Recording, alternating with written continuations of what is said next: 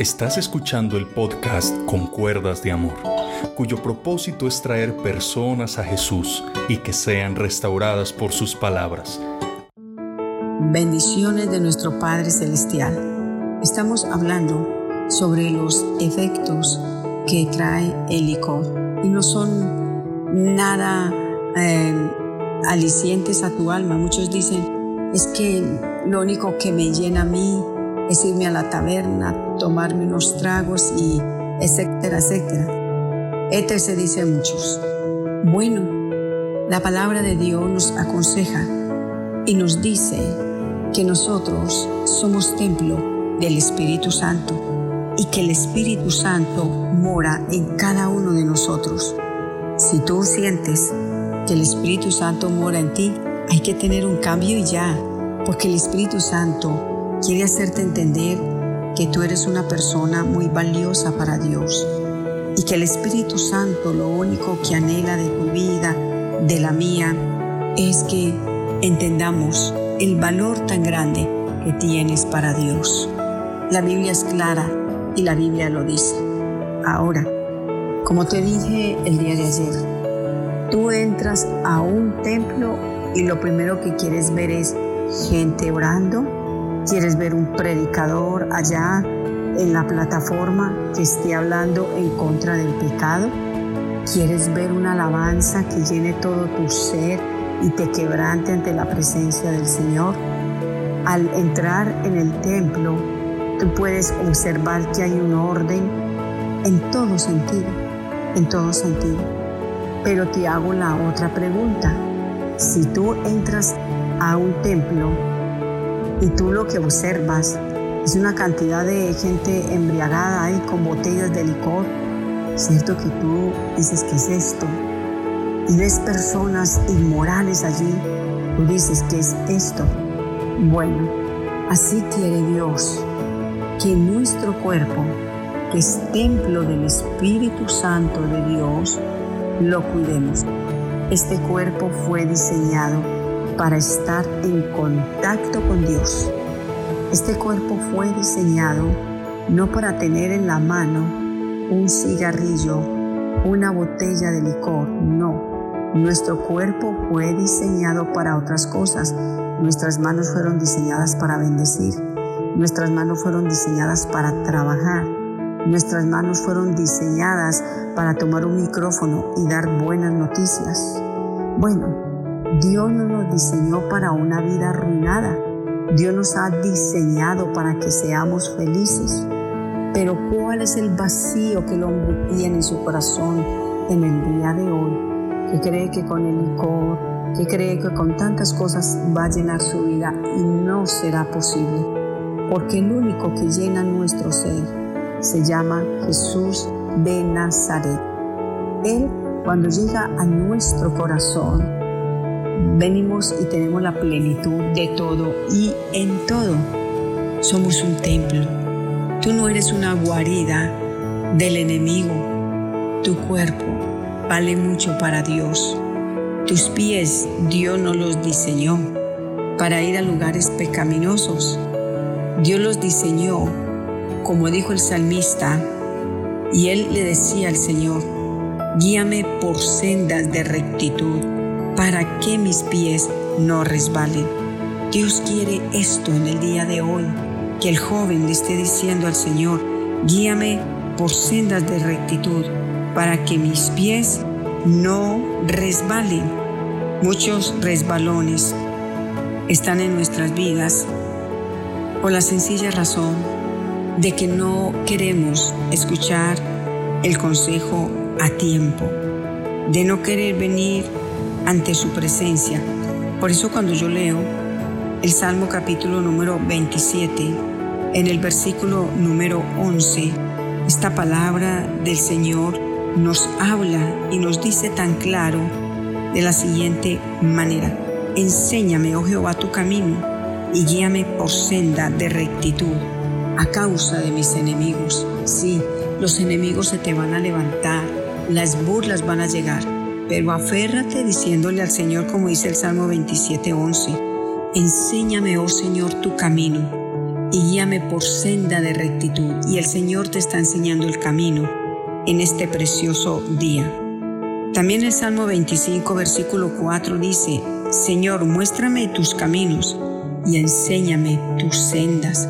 Ya no más de caminar como va tu amiguita, tu amiguito, ya es tiempo de caminar con Dios.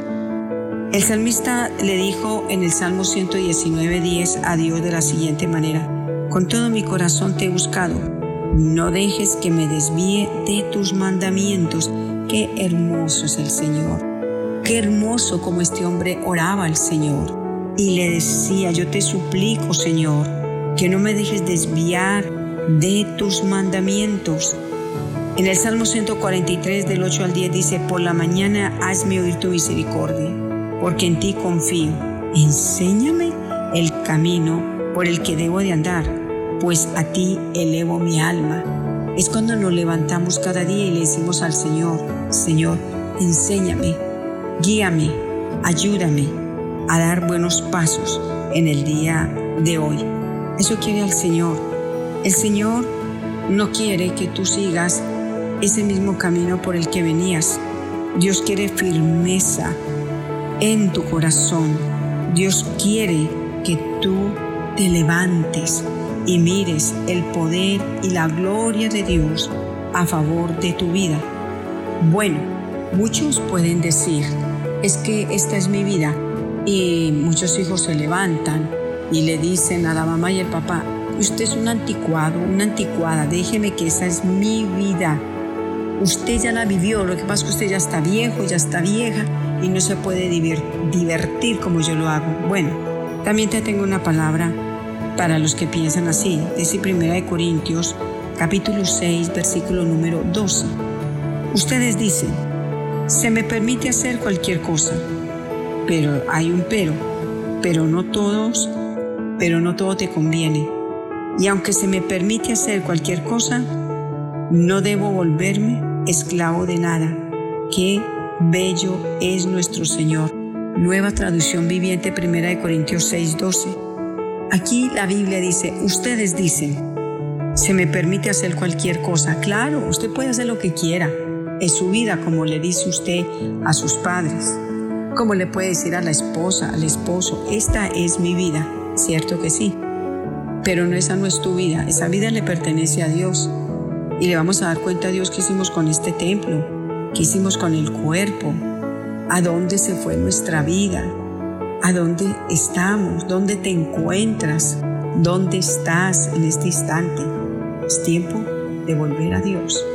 No digas yo puedo hacer lo que quiera, claro que sí, todo es lícito, pero no todo conviene. Todo es lícito, pero tú no te puedes dejar arrastrar por estas cosas. Para la gente le prohíben que, que se embriague, no, el gobierno no prohíbe eso. Eso es lícito, pero eso no conviene. Eso es lícito, pero eso no te edifica. Para el mundo es lícito. La pregunta es, ¿para Dios también lo es? Es lo que debemos de analizar y es lo que debemos de pensar cuando vamos a dar estos pasos tan tremendos en nuestro diario vivir. Y es comprender de que todo se permite, que todo es lícito en esta vida. Pues usted puede observar cómo va este mundo de mal en peor, dañando los cimientos de la palabra de Dios. Si los cimientos fuesen destruidos, ¿qué hará el justo? Lo que te estoy enseñando en este momento. Huye, la palabra del Señor dice, huye de estas cosas. El avisado ve el mal y ¿qué dice la Biblia? Y se esconde. Usted ya conoce el mal, usted ya conoce ese camino. Usted sabe dónde está la persona queriéndose embriagar, usted lo sabe todo muy bien. La palabra del Señor dice, Él ha avisado, el avisado. También dice el sabio. Ve el mal y qué hace. ¿Y qué tiene que hacer? Proverbios 22, el versículo número 3 nos dice muy clarito, el avisado ve el mal y se esconde, mas los simples pasan y ¿qué sucede? Reciben el daño. Esto hace la persona, pasa, no atendió la no atendió el consejo. Se quiso ir por donde él quería y luego se el lloro y el crujir de dientes, dice la palabra del Señor. Por eso la palabra de Dios dice en traducción del lenguaje actual, el que, es el que es inteligente ve el peligro y lo evita. El que es tonto sigue adelante y sufre las consecuencias. Así es. La persona inteligente ve el peligro y lo evita. Ve el peligro y huye. Mira, el licor es un peligro. Huye, corre, no te acerques a esos lugares que el cuerpo te va a pedir. Acércate a Dios, acércate a Dios y en Dios tendrás la paz total. Que Dios te guarde y te bendiga. Hoy Dios te dice, no te acerques a esos lugares de donde Dios te ha sacado y que sabes que al volver allá vas a recaer peor. Vamos adelante, que Cristo es nuestro libertad.